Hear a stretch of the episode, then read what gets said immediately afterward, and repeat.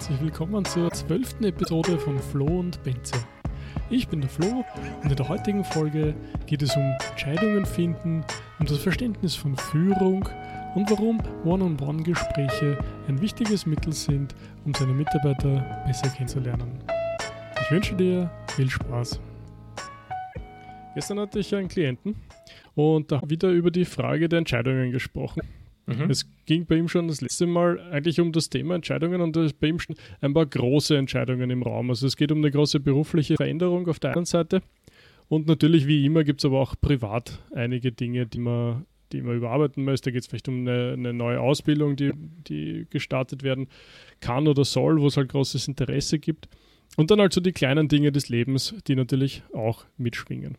Und da haben wir schon länger an dieser großen Entscheidung gearbeitet und, und haben probiert, da verschiedenste Ideen sozusagen reinzubringen. Also zum Beispiel eine Methode ist, ja, wie wird sich denn in fünf Jahren, also denk dich sozusagen ins Gefühl, ja, mal wichtig ins Gefühl reingehen und dann zu sagen, okay, jetzt, jetzt denke mal in drei Jahren, in fünf Jahren, wie ist das dann?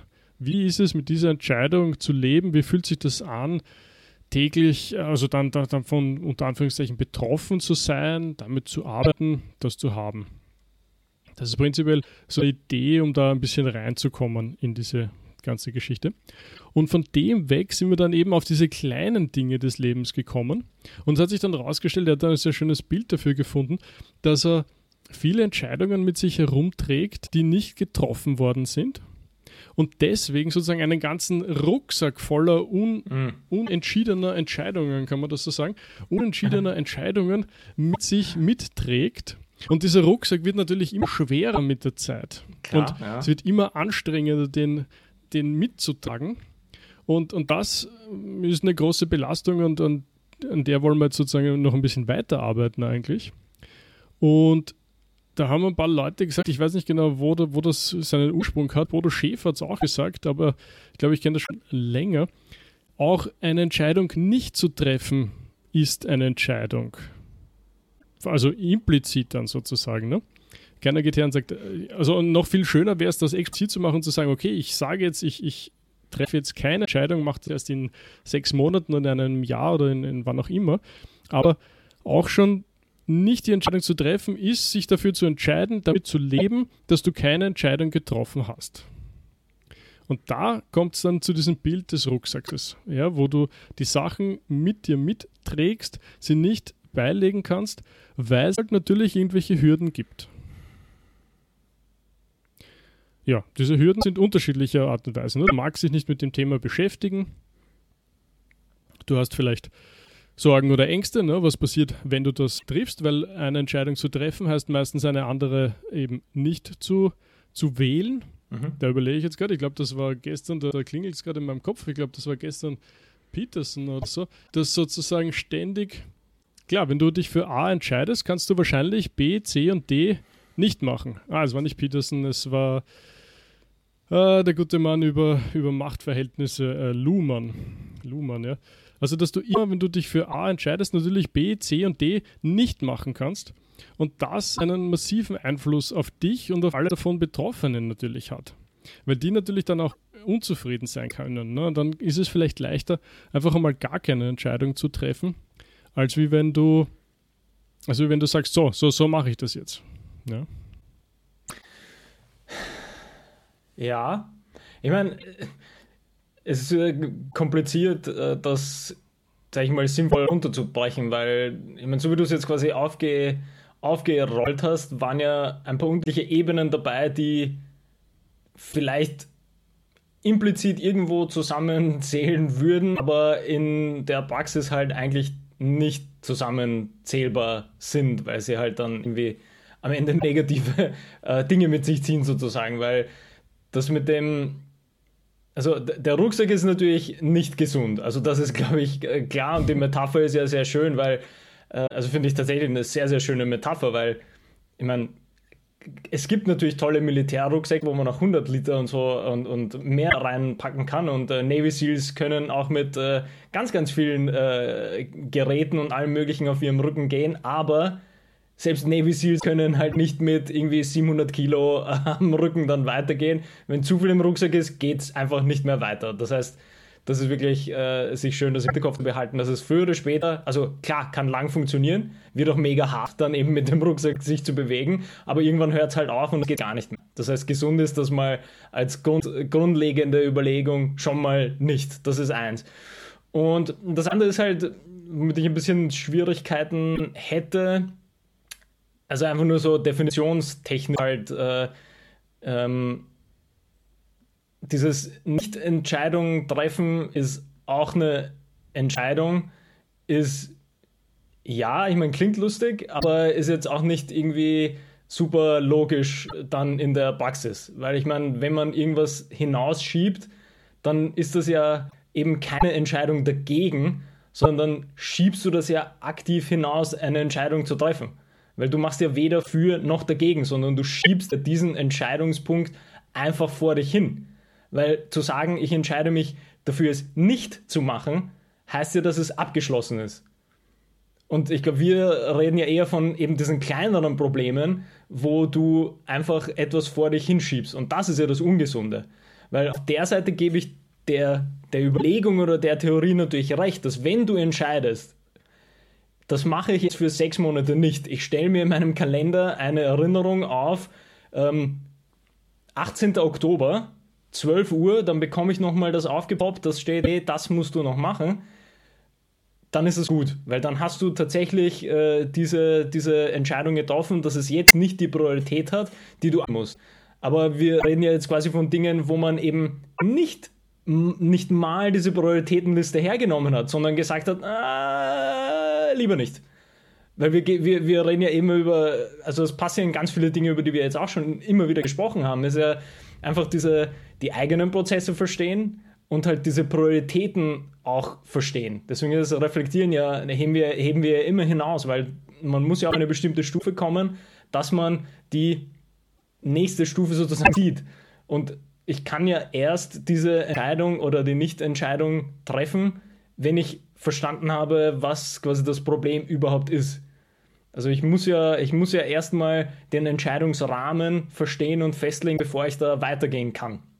Und das finde ich halt irgendwie äh, nochmal einerseits trickier, auf der anderen Seite ist es, ist, finde ich, da der, der, der Zugang eben relativ simpel, nämlich für den, für den ersten Schritt ist halt einfach zu entscheiden, möchte ich das einfach weiter hinausschieben, ohne mich damit zu beschäftigen, oder beschäftige ich mich einmal sinnvoll damit und treffe dann eine Entscheidung. Weil eben, wie wir es jetzt quasi festgestellt haben, ist ja auch eine Entscheidung zu sagen, ich warte sechs Monate damit.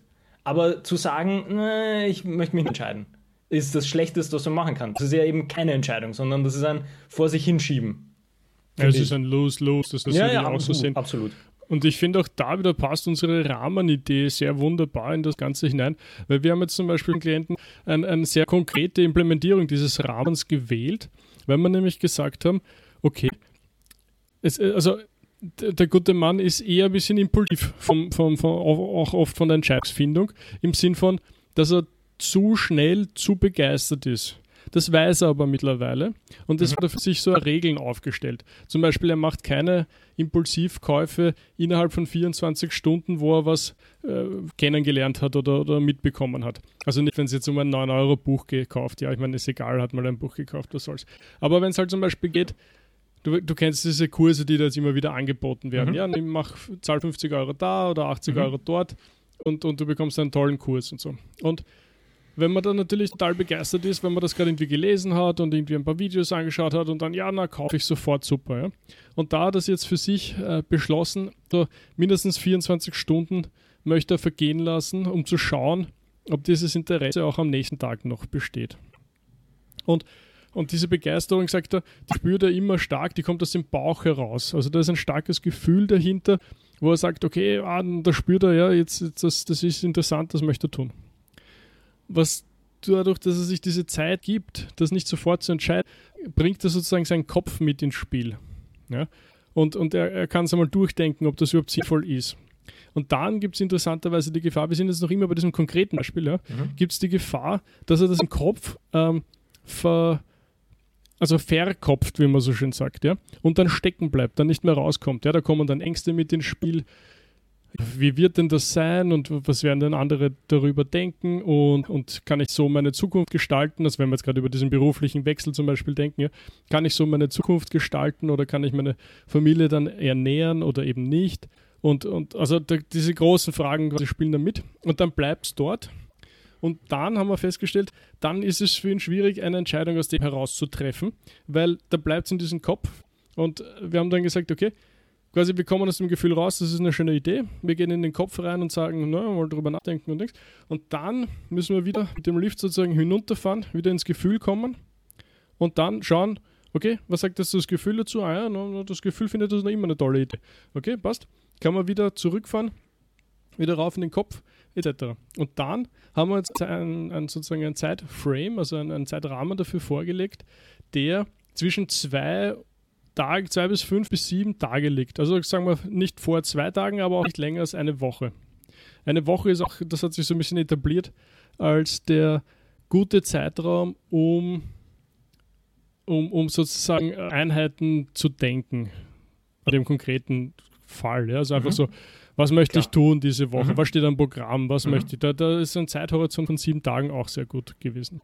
Das heißt, aus diesen vielen Möglichkeiten, die so ein Rahmen hat, im Sinn von, okay, da ist jetzt ein Problem, das ist aufgetreten, ich habe es festgestellt und ich möchte es irgendwann entscheiden, haben wir jetzt eine konkrete Implementierung raus äh, sozusagen gearbeitet, auf der man sagt, okay, in diesem speziellen Fall für dich wollen wir, dass du das schaffst, dass man es nicht vor zwei Tagen und nicht nach einer Woche.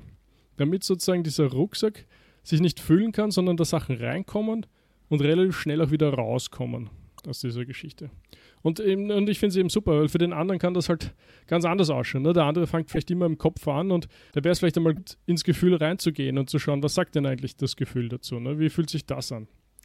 Und, und er braucht vielleicht länger, ja. Vielleicht brauchen manche Leute halt irgendwie für wichtige Entscheidungen dann einen Monat oder so, um, um irgendwie äh, alle Argumente abzuwiegen, das für und wieder und vielleicht auch irgendwann in einer Muße-Stunde das Gefühl zu befragen und, und überhaupt Kontakt damit herzustellen. Mhm. Wenn man gemeinsam möchte, sagt man natürlich, äh, Gefühl und Kopf ist quasi das Gleiche, ne? nur, nur um das rein technisch äh, sozusagen zu. zu also es, die Metapher ist schön, aber es ist halt vom Prozess her natürlich interessant, äh, darüber nachzudenken, dass quasi es passiert alles im Kopf. Also auch Emotionen ja, sozusagen. Das mag schon entstehen. sein, aber die, da würden dir ganz viele widersprechen. Also was die, die Gefühlswelt, da gibt es ganz unterschiedliche Ideen. Manche spüren das eben im Bauch, ja, manche spüren es mehr so im Brustbereich, manche spüren es an weiß nicht ja, wo. Ja, also äh, das Und, äh, ja, darum geht es gar nicht, ne, wo man spürt, wo man spürt, aber ja, ja, wo man es spürt, geht's, also darum geht es mir gar nicht, wo man es spürt. Also das ist ja eben bewiesen, dass man das auch woanders spürt, aber die Aufarbeitung ist immer im Kopf. Also nur das kann schon sein, aber es ist für viele einfach sehr hilfreich. Irgendwie, gerade die, die, die eher aus der, aus der, des, der, der Verkopfung sozusagen kommen, ist es oft sehr hilfreich, diese neue, diesen neuen Maßstab, vielleicht möchte ich es sogar nennen, ähm, in ihr Leben zu integrieren und, und mehr auf ihre Intuition zu hören und auch dieses, dieses neue Gefühl also erstens einmal überhaupt wahrzunehmen und in weiterer Folge dann auch darauf, vielleicht dann im Sp also in, in Vollausbaustufe auch darauf zu vertrauen, dass ihnen das etwas gibt, ähm, nach dem sie sich richten können. Hm. Weil auch dort zum Beispiel jetzt im konkreten Fall war das so, dass das, dass das Gefühl schon sehr lange gesagt hat, dass es passt. Also ich rede von diesem nächsten äh, Karriereschritt, ja, dass das Gefühl schon sehr lang passt. Aber der, der Kopf jetzt in diesem Fall das schon wieder, glaube vier Wochen sozusagen hinausgezögert hat, bis man, bis man zu einer Entscheidung kam. Und das sind natürlich jetzt in, in dem Modell jetzt drei Wochen umsonst, ja, und das war so, da war sogar ein Urlaub dazwischen. Ja? Also du nimmst diesen Rucksack mit in deinen Urlaub mhm. und, und also ich weiß nicht, ich war nicht dabei und so, aber ich schätze mal, man hätte im Urlaub an schönere Sachen denken können, als immer wieder diese ungetroffene Entscheidung aufzugreifen. Und wahrscheinlich wieder mal darüber nachzudenken, ob's nicht, ob, ob das das Richtige ist oder eben doch nicht. Hm. Ja, ja, wie gesagt, also ich, ich finde, das ist äh, unheimlich spannend, weil es, weil ich glaube, der wesentliche Punkt ist, den, den du eben auch gesagt hast, dass, dass es für alle unterschiedlich ist, auch in der Wahrnehmung Nämlich, was, was, was zählt überhaupt als nicht getroffene Entscheidung? Also, das ist ja schon, eben wie du es auch eingeleitet hast. Ne? Also, es gibt natürlich diese großen Fragen im Leben oder vor allem, wenn man beruflich äh, überlegt oder schaut. Aber natürlich gibt es ja auch diese kleineren Sachen, die, die quasi genauso belastend sein können, weil da haben wir ja schon oft darüber gesprochen zum Thema irgendwie ähm, äh, Arbeitstaggestaltung und Timeblocking und, und, und Journaling. Das sind ja eigentlich genau Dinge, wenn du die quasi hernimmst und vergleichst, dann kann, kann, kannst du ja im Arbeitsalltag sozusagen, unter Anführungsstrichen, super gut funktionieren, aber dann hast du natürlich viele Entscheidungen auch noch außerhalb deines Arbeitstages und das kann ja dann trotzdem zu, zu Stress führen und zu unentschiedenen Entscheidungen sozusagen führen. Und das ist, glaube ich, auch wieder, also führt natürlich immer irgendwie diesen gleichen Dingen, dass der erste Schritt natürlich das Erkennen der, ähm, ja, ich sag mal Probleme, aber halt dieser Issues, quasi ein schönes englisches Wort äh, hernehmen möchte, erstmal das Erkennen des Ganzen. Und dann, wie du gesagt hast, natürlich, also wie immer, davon sind wir, sind wir immer ein großer Fan, äh, einfach mal einen sinnvollen Rahmen setzen und dann in dem Rahmen dir selber das sozusagen zurechtzulegen, womit du arbeiten kannst. Und da finde ich das Beispiel eben auch super zu sagen, okay, man, man nimmt sich zum Beispiel für einen bestimmten, für eine bestimmte Ebene nimmt man sich halt diese 24 Stunden, in denen man irgendwas macht oder nicht macht. Oder nimmt dann die sieben Tage Blöcke, damit man quasi nochmal evaluiert und schaut, wie was passiert ist. Aber wie gesagt, ja, dieser, dieser Rahmen ist, glaube ich, sehr, sehr wichtig, dass man den, also wieder, man muss halt erkennen, dass es irgendwas gibt und dann muss man den Rahmen mal drüber setzen und sich dann in dem Rahmen zurechtfinden. Also ich glaube, auch da haben wir ja schon oft gesprochen, dass ja, also wir, wir sind ja jetzt nicht bei den Dingen der Meinung, dass man einen Rahmen setzt und dann musst du bis zu Ende deines Lebens es gibt nur den einen Rahmen und du kannst da nie wieder raus und du musst dich einfach in dem äh, quasi zurechtfinden. Das ist ja auch ein, ein Blödsinn. Ja? Also die, die Idee ist ja genau durch dieses ständige Reflektieren und dass du deine Prozesse, den Status evaluierst und dann nochmal weiter, ist ja genau die Idee, das Schöne, dass du dich kontinuierlich bewegen kannst, sage ich jetzt mal. Und das kann ja auch heißen, dass ich den Rahmen sehr groß setze und der dann kleiner wird mit der Zeit oder ich muss den Rahmen anders ausrichten, wenn ich merke, dass irgendwas nicht passt. Aber ich glaube, das ist schon mal so ein, so ein wesentlicher Punkt, der ganz oft fehlt. Nämlich, es ist ein kontinuierliches Evaluieren. Es wird nicht einfach so mit dem ersten Versuch passen. Und ich glaube, dass bei ganz vielen Dingen, und da haben wir, glaube ich, vielleicht am Anfang den ersten Folgen mal irgendwie kurz darüber gesprochen, dass natürlich gerade in diesen ähm, Produktivitätsfragen, alles, was so mit, mit Management und Selbstmanagement und wie auch immer und auch mit Leadership natürlich zu tun hat, ist, dass man immer, oder nicht immer, aber in ganz, ganz vielen Fällen erwartet man eine, eine Lösung, die für alle Situationen sofort passt. Und die Lösung wird immer in jeder Situation überall passen. Und das ist eben nicht der Fall. Das ist unrealistisch. Das wird es nicht geben. Und ich glaube, das ist der erste, das ist die erste Hürde, die man nehmen muss, äh, dass man, dass man einfach versteht, äh, dass es nicht die eine Rezeptur gibt, die auf alles sofort funktioniert, sondern der Punkt ist, man muss ständig kontinuierlich dranbleiben und neu evaluieren und reflektieren und sich weiterentwickeln in eine andere Richtung, falls die erste Richtung nicht funktioniert hat. Also das ist, das ist quasi, ähm, glaube ich, so ein ganz, ganz wichtiger Punkt, den man sich immer im, im Hinterkopf behalten muss, dass es, also alles, alles hat Nuancen und man muss das eher für sich selbst herausfinden. Also es, es geht keiner davon aus, dass man eben eine, eine, ein Geheimrezept findet, das dann eben für alles funktioniert. Das, das gibt es nicht. Ich finde das äh, wunderbar, was du sagst. Also dieser One-Size-Fits-All-Approach, der nicht mal bei Hauben funktioniert, wenn man das so auf den Punkt bringen ja. möchte. Ja. Da, äh, wie, wie, soll das gehen? Und, und, und ich weiß schon, viele, viele suchen danach, was natürlich die einfachere, ja. also der einfache Weg ist. Ja. Und, und klar macht es das, wäre super. Ne? Jetzt, jetzt kommt endlich einer und sagt, ja, so machen wir es jetzt. Ne? Und das sieht man oft, dass das äh, reiht sich ein von politischen Dingen, wo man sagt, super, jetzt ist da endlich einer, der es richtet, bis zu die Erwartungshaltung, die sich oft an Vorgesetzte richtet aber auch genauso, wenn man vielleicht endlich den Spezialisten einstellt für, für sich, die Abteilung oder das Problem und der wird es jetzt richten. Ne? Und ich glaube, in vielen Aspekten überschätzt man dann wieder mal sozusagen, was der Einzelne für, für, für, möglich, für Möglichkeiten hat und unterschätzt aber wahrscheinlich gleichzeitig auch wieder, wie wichtig das halt ist, wie eingebettet man ist. Ne? Also gerade wenn du an, wieder an Teamsportarten denkst, da holst du dir den besten Spieler von ich weiß nicht woher. Wenn den aber dort im Team keiner leiden kann, wird er wahrscheinlich auch nicht seine besten Leistungen abrufen können. Und genauso ist, wenn du den Spezialisten für, ich weiß nicht, irgendwas ähm, Programmiertechnisches in dein Team holst und er ist aber ein, ein, ein, unguter Zeitgenosse und keiner mag ihn und keiner wird ihn irgendwie entsprechend einschulen auf das, auf das Produkt, weil, weil sich jeder denkt, naja, hab mich gern, du bist ein bisschen komisch, ne? dann, dann wird das auch nicht helfen. Und darum ist das, glaube ich, so wichtig, dieses alles, was so außenrum herumgeistert. Und da muss ich zum Beispiel an ein anderes Coaching denken. Da hat der, der, gute Mann sagt irgendwie, sein Hauptjob besteht darin, sozusagen die Schmier für alles andere zu sein, was dort sonst so herumgeistert. Äh, letztens hat er sich auch als Kindergartenonkel bezeichnet. Mhm.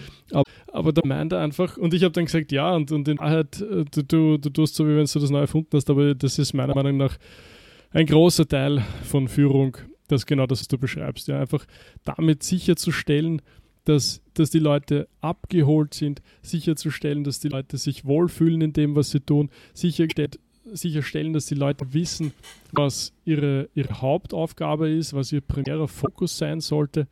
Alle diese Dinge und, und schauen, ob sie eh auch ein bisschen ihre Arbeit gemacht haben. Also nicht das im Sinn von einem Mikromanagement, aber so schon im Sinn von einfach da zu sein, präsent zu sein, die Dinge nur so zu akzeptieren, dass man sie auch akzeptieren sollte.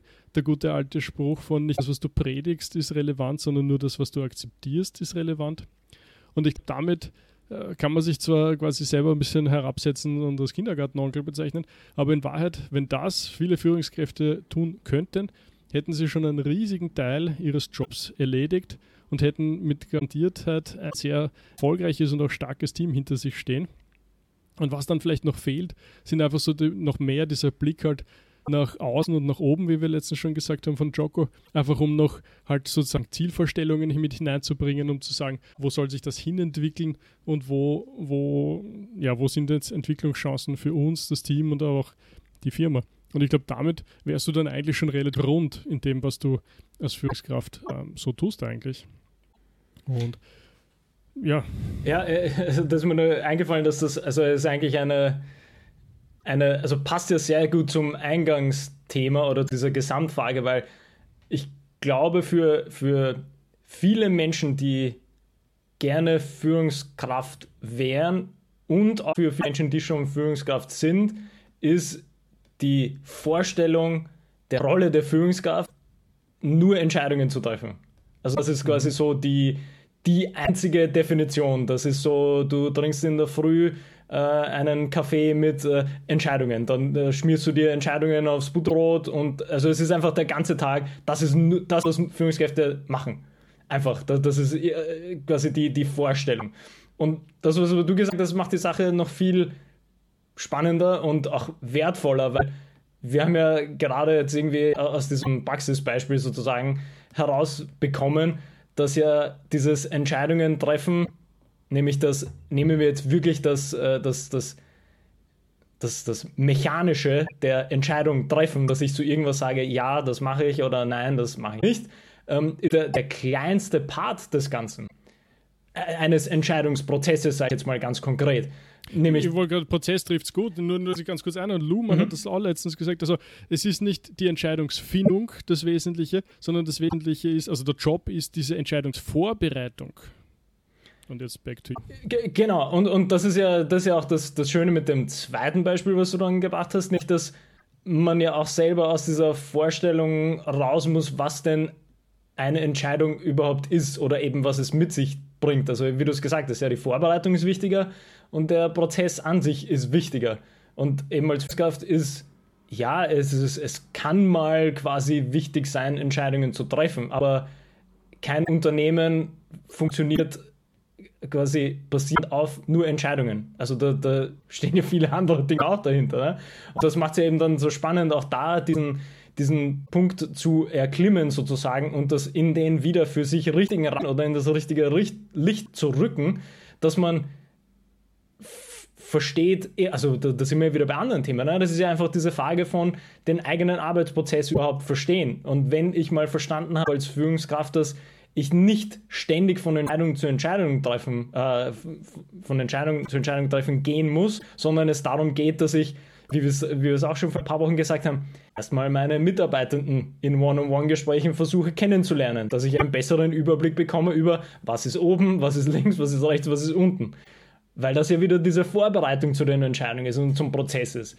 Und das ist, glaube ich, auch ganz wichtig, dass man es wirklich heraushebt, dass nicht dieser dieser mechanische Punkt des jetzt treffe ich Entscheidung das Wichtige, sondern alles drumherum, weil das so ein mini-mini-Teil ist von dem Ganzen. Und da nimmt man sich, glaube ich, auch viel Stress weg, weil ähm, wieder auch das kann man, glaube ich, aus, aus der Praxis, äh, entweder wir selber oder haben wir schon mal miterlebt, dass einfach diese der eigentliche Entscheidung, die eigentliche Entscheidungsfindung, äh, also die, die Entscheidung zu machen, bereitet so viel Stress, dass man den Rest gar nicht mehr mitbekommt. Was ja viel wichtiger wäre. Also es wäre viel wichtiger zu verstehen, wie komme ich denn zu dieser Entscheidungsfindung dann hin.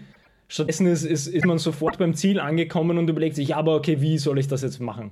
Obwohl da natürlich unheimlich viel davor fehlt. Und das finde ich auch ganz, äh, ganz wesentlich, dass man, ist ja sehr komplex, aber das muss man ja auch, glaube ich, einmal für sich selber durchdenken, was das eigene Verständnis ist und wie man das eben sinnvoll einsortieren kann in die aktuelle Situation.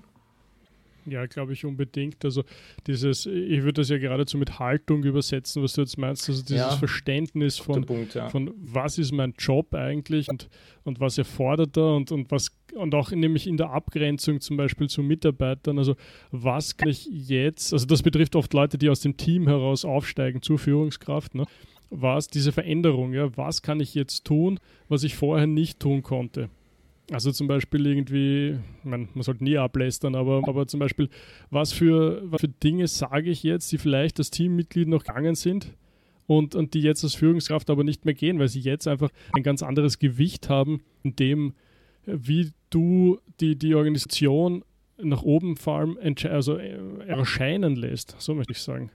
Also du kannst einfach manche Sachen so nicht mehr sagen. Es ist schon deine Aufgabe, sozusagen im Stillen, wenn du mit Dingen unzufrieden bist, halt nach oben zu gehen und zu sagen, ich verstehe das nicht, warum tun wir das, warum wollen wir das so tun? Und dann hoffentlich durch hartnäckiges Fragen, das immer ganz im Total Ownership, äh, Extreme Ownership vom, vom Docker, ja. Wollte ich auch schon also sagen, nach ja, oben zu gehen, ja. ja. Nach oben zu gehen und zu sagen, äh, warum und, und wie und ich verstehe es einfach nicht, ja. Und, und dann mit den hoffentlich richtigen Antworten dann wieder runterzugehen und zu sagen, schau, äh, was wir vielleicht hier in unserer, unserer Sicht hier nicht verstehen, ist, dass wir das Ganze aus diesem und jenem strategischen Gesichtspunkt äh, machen wollen und dass das deswegen sehr wohl Sinn ergibt äh, fürs gemeinsame Ganze. Und ich glaube, mit dem Verständnis und, und, muss man da schon reingehen. Und da hängt eben auch viel mit dieser, mit dieser Haltungsfrage zusammen. Ne? Wie gebe ich mich selber?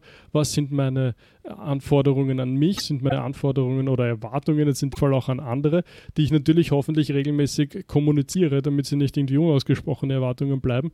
Und vor allem dann eben wieder die schon vorher erwähnte Situation, dass ich nur so, so viel erwarten kann, wie ich auch eben einfordere. Also nur das, was ich akzeptiere, das ist die, da ist die, die Latte sozusagen. Dort liegt sie. Und nicht das, was ich, äh, was ich in der Morgenbesprechung predige. Ne? Das, das ist nicht so wesentlich. Und dann merke ich selber immer wieder, das ist so ein Riesenunterschied. Also es sagt sich halt super leicht, jeden Tag in der Früh irgendwen daran zu erinnern, ja, hey, und, und mach das und das bitte. Und wenn du am Abend aber nicht schaust, ob es tut, dann kannst du es jeden Tag predigen. Und wenn du aber gleichzeitig nie merkst, dass das nie getan wird und diese Situation kommt wesentlich schneller, dass man sich das jetzt so, so in der Theorie überlegt. In der Theorie denkt man, ja, klar, wenn ich das sage, dann, dann werde ich schon tun. Ne?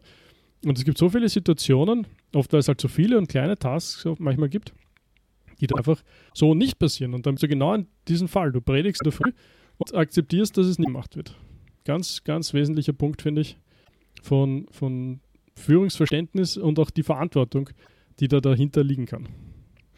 Ja, das ist eigentlich eine relativ gute Überleitung zu einer anderen, zu einer anderen Fragestellung, die wir auch schon hatten, beziehungsweise auch eigentlich öfter schon, also zumindest außerhalb der, der Episoden immer wieder äh, erwähnt haben, weil es, weil es uns gefühlt immer verfolgt. Also das ist, wenn man eben viel äh, mit, den, mit den Führungskonzepten von, von Joko sich beschäftigt, dann ist das war, war das zumindest für mich eins der ersten Dinge, wo ich so ein bisschen gedacht habe, ja, ich, ich, ich verstehe alles, aber das ist, ist eine Punkte, die ich unheimlich äh, schwer umsetzen könnte in, in, in unsere äh, tatsächliche, Anführungsstrichen, normale Arbeit, nämlich alles, was nicht äh, Leben, Tod, Navy Seal Arbeit ist, wo natürlich, also die Idee ist ja quasi, dass dieses Extreme Ownership deswegen so unheimlich wichtig ist, weil wenn man dieses Extreme Ownership nicht sinnvoll umsetzt, dann sterben Leute.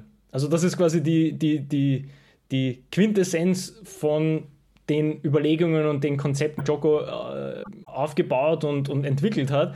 Und das macht ja auch Sinn. Also da, da, da, da ging es ja um den Krieg, um Kriegshandlungen, wo du einfach nicht ähm, mit einem laissez-faire äh, Zugang sagen kannst, ja, ja, wir stürmen vielleicht diese Häuser dort hinten und jeder macht mal so ein bisschen und ja, ja, wir checken dann. Dann sterben Menschen, also dann sterben Menschen aus deinem Team, einfach so.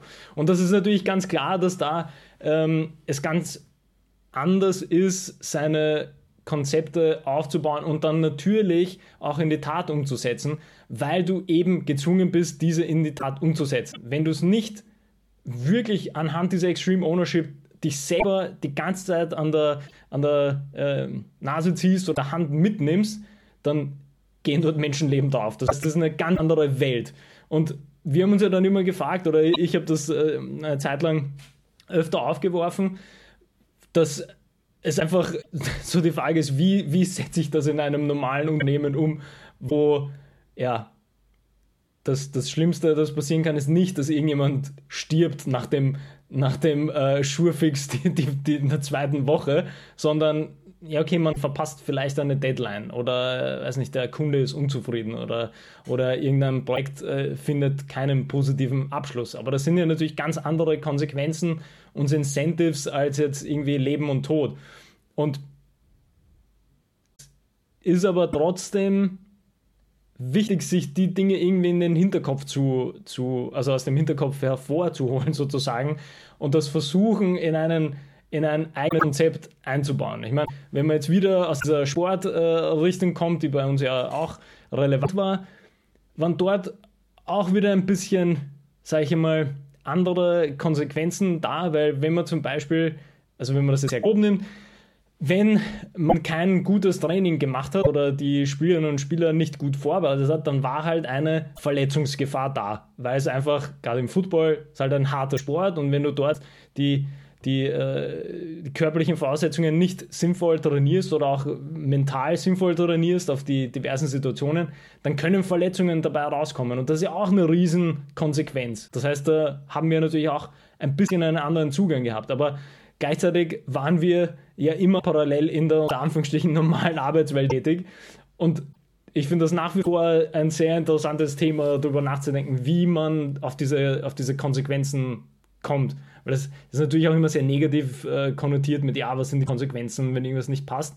Aber Incentives ist dann wieder zu positiv, weil das ist ja irgendwie so eine Belohnungsgeschichte. Aber allein so als, als Idee ist das etwas, das immer bei uns zumindest ein bisschen rumschwirrt, weil, wie gesagt, wir beschäftigen uns halt auch mehr mit, mehr mit Joggen und das ist halt immer, ist, das ist der Punkt, der für mich, wo der Transfer für mich am allerschwierigsten ist. Ich hätte nicht gedacht, dass ich Luhmann jetzt zum dritten Mal zitiere in dieser, in dieser Folge, aber wie gesagt, in dem aktuellen Buch geht es, also aktuell ist das Buch aus den 60ern, aber ein Klassiker, ähm, geht es um, um eben diese Machtverhältnisse. Ja? Also das Buch heißt, glaube ich, Macht im System. Und, und auch dort geht es genau um diese Fragen, dass das zum Beispiel in der klassischen Machttheorie, die er ablehnt, dass alles oft auf den, sozusagen auf den körperlichen Kampf rückgeführt wird. Also die, die klassische Theorie sind davon ausgegangen, ich kann dich nur zu etwas unter Anführungszeichen zwingen oder überzeugen davon oder so, wenn ich letztendlich dich auch quasi im Kampf besiegen könnte. Also in der körperlichen Auseinandersetzung. Also sozusagen die, die Frage des ähm, erledige jetzt bitte diesen Task endet sozusagen gedanklich oder in dieser Theorie, also eher theoretisch, dann darin, ja zur Not, wenn du sagst, na, mache ich nicht, dann, dann lege ich da einfach eine auf, so ungefähr, weil ich stärker bin als du und, und du dann quasi Angst davor hast, dass du dann eine aufgelegt wirst, also weißt, und, und er sagt natürlich, ja, nicht böse sein, das, das ist zwar ein netter Ansatz und so, aber wie soll das in so einer arbeitsteiligen A, Gesellschaft und B, natürlich aber auch in vielen Unternehmen, die extrem arbeitsteilig sind. Also ich meine, ist ja komplett lächerlich. Ne? Man kann ja nicht irgendwie alle diese Sachen runterbrechen darauf. Ne? Die, die, die schöne Antwort, die er darauf gibt, da bin ich eher als beim Lesen, also die, die muss ich leider noch aussparen. Aber halt natürlich schon diese, diese ganzen Aspekte von, wie kommt man wie kommt man dorthin, wie, wie übertragt sich jetzt eben Macht von einem auf dem anderen. Und viel ist bei ihm immer diese Reduzierung von Komplexität. Das finde ich recht spannend. Also sozusagen eine, eine gesamte Abteilung, eine gesamte Organisation kann nur deswegen so arbeitsteilig vonstatten gehen, weil jeder sozusagen, ich glaube, er bricht das in Wahrheit über die Führungskraft runter, dass jede Führungskraft für sich einen Teil dieser Gesamtkomplexität rausnimmt und dann übertragt auf, auf andere, also und, und aber in dieser vereinfachten Form.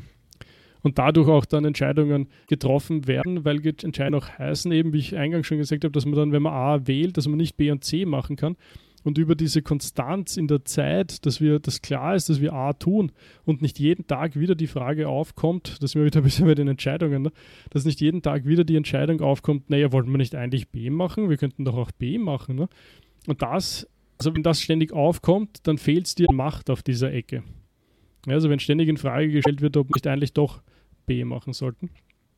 Und ja, ich meine, auf deine Frage, ich finde das auch immer, ich fand das immer schon super spannend, wie manche Projektleiter das einfach schaffen und in sich tragen, dass wenn die sagen, die Deadline ist am Mittwoch, dass dann Tage und Wochen davor alle springen und hupfen und alles menschenmögliche unter Anführungszeichen in Bewegung setzen, um diese Deadline einzuhalten. Und wenn andere Menschen sagen, naja, das wäre super, wenn wir das am Mittwoch fertig hätten, dass sich dann jeder denkt, naja, du, es tut mir leid, aber das wird sich nicht ausgehen Mittwoch, ne? weil das, da haben wir so viel zu tun und, und das ist schade, schade, aber das wird leider nichts. Ne? Und diesen Unterschied herauszuarbeiten, das fand ich schon immer extrem spannend und ich glaube, es ist ein, ein Potpourri an Sachen. Ja? Ich glaube, es liegt an an, an dem anderen als Menschen, wie, wie, wie, wie der auftritt sozusagen. Ich glaube, es liegt daran, was für ein Gefühl er bei einem auslöst, ob man ihn sozusagen zum Beispiel nicht enttäuschen möchte, ob man natürlich selber, was für Ziele man selber hat, ne? ob die Ziele irgendwie selber sind, dass man halt positiv auffallen möchte und in dem zeigen möchte, ja, das, das war schwierig und das war stark, aber ich wollte es unbedingt erreichen und ich habe es auch erreicht. Und ja, also viel mehr fällt mir jetzt dann, glaube ich, nicht mehr ein, aber, aber einfach diese Unterschiede, ja, zwischen der eine, der eine kann das einfach, relativ natürlich auch, der sagt einfach, du, das Ding muss fertig sein und alle rennen. Und der andere sagt, ja, das, das, das wäre super, oder, ich möchte gar nicht unterscheiden. Also er sagt auch, ja, das, das brauchen wir. Und keinen interessiert es unter Anführungszeichen. Mhm. Ja, wie gesagt, also das ist, das ist noch etwas da.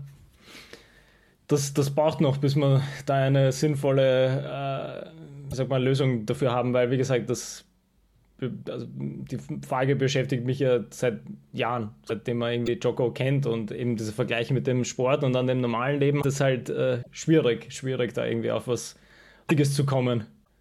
Ja, ich glaube übrigens, wenn ich jetzt so noch drüber nachdenke, ich glaube, es muss schon so eine gewisse äh, Route im Fenster stehen, oder wie man das sagt.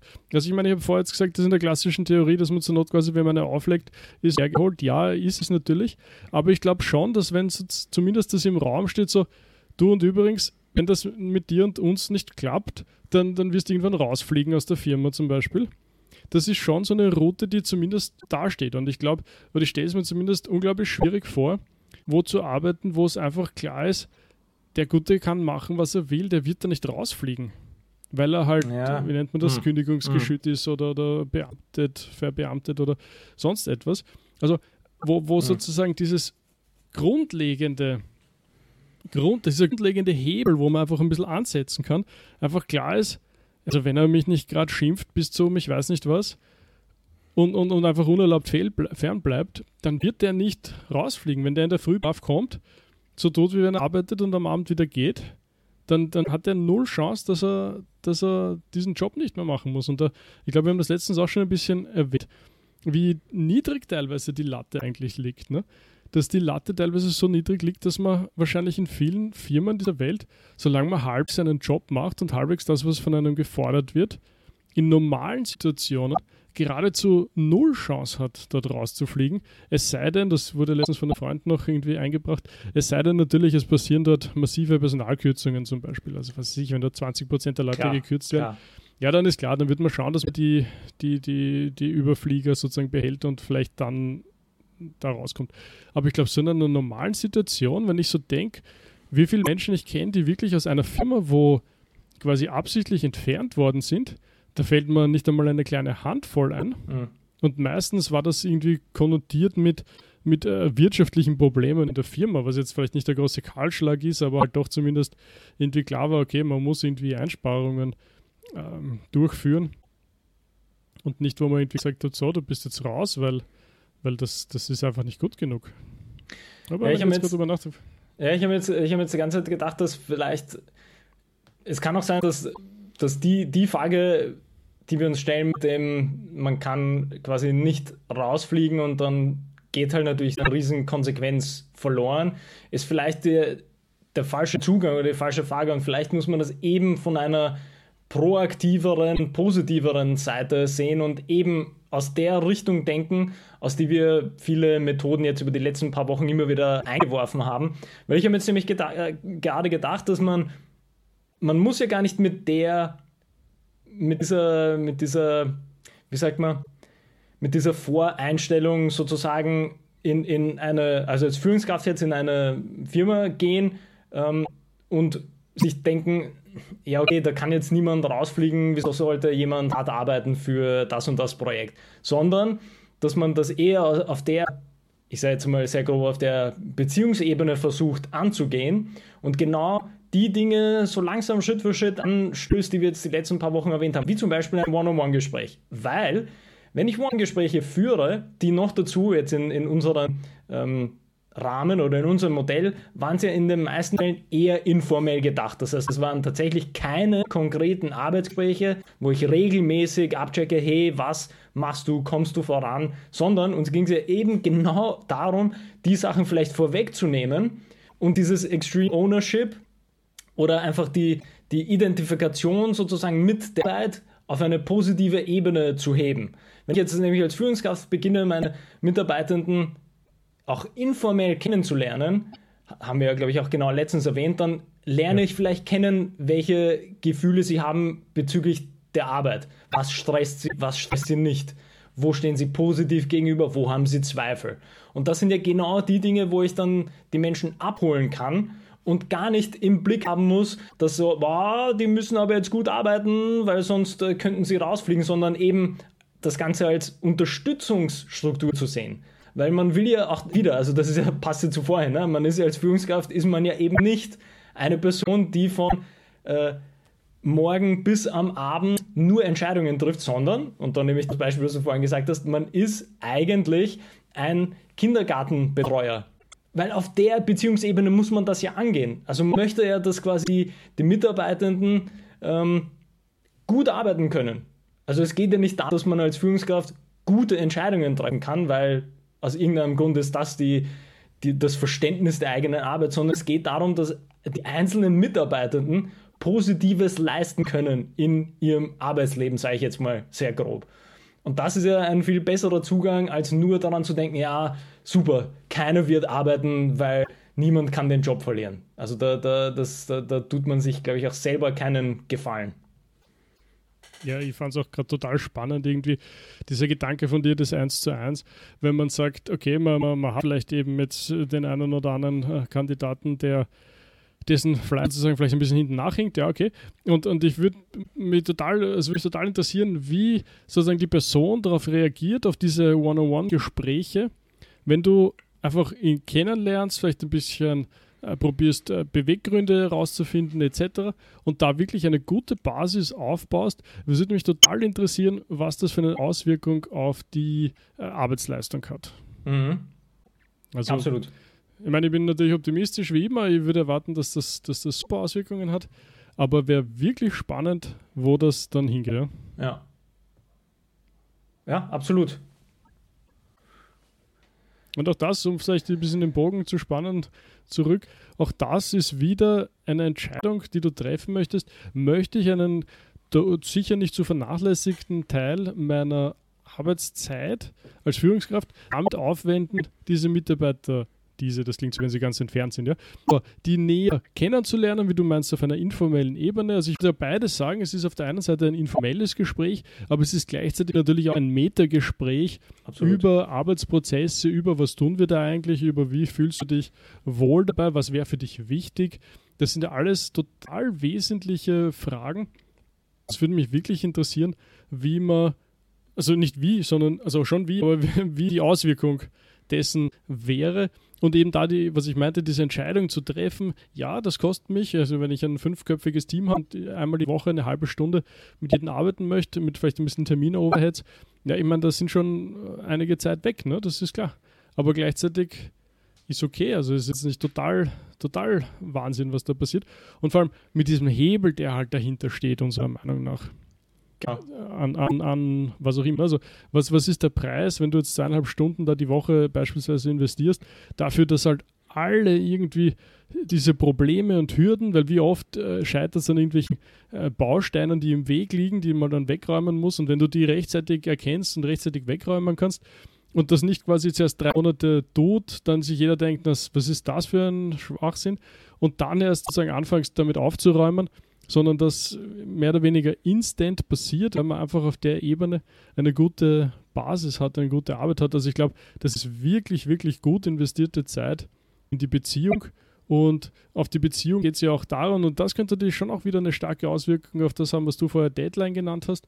Wie ist das Verständnis zu, sich gegenseitig zu unterstützen, sich gegenseitig auf gemeinsame Ziele hinzuarbeiten? Ich glaube, dafür braucht es diese Basis und diese Basis kann dann das Vertrauen schaffen und auch das Commitment um solche Dinge dann zu erreichen. Ist jetzt natürlich ein bisschen eine Hypothese, aber, aber das, das sollte man schon mal überprüfen, ob das so klappen könnte.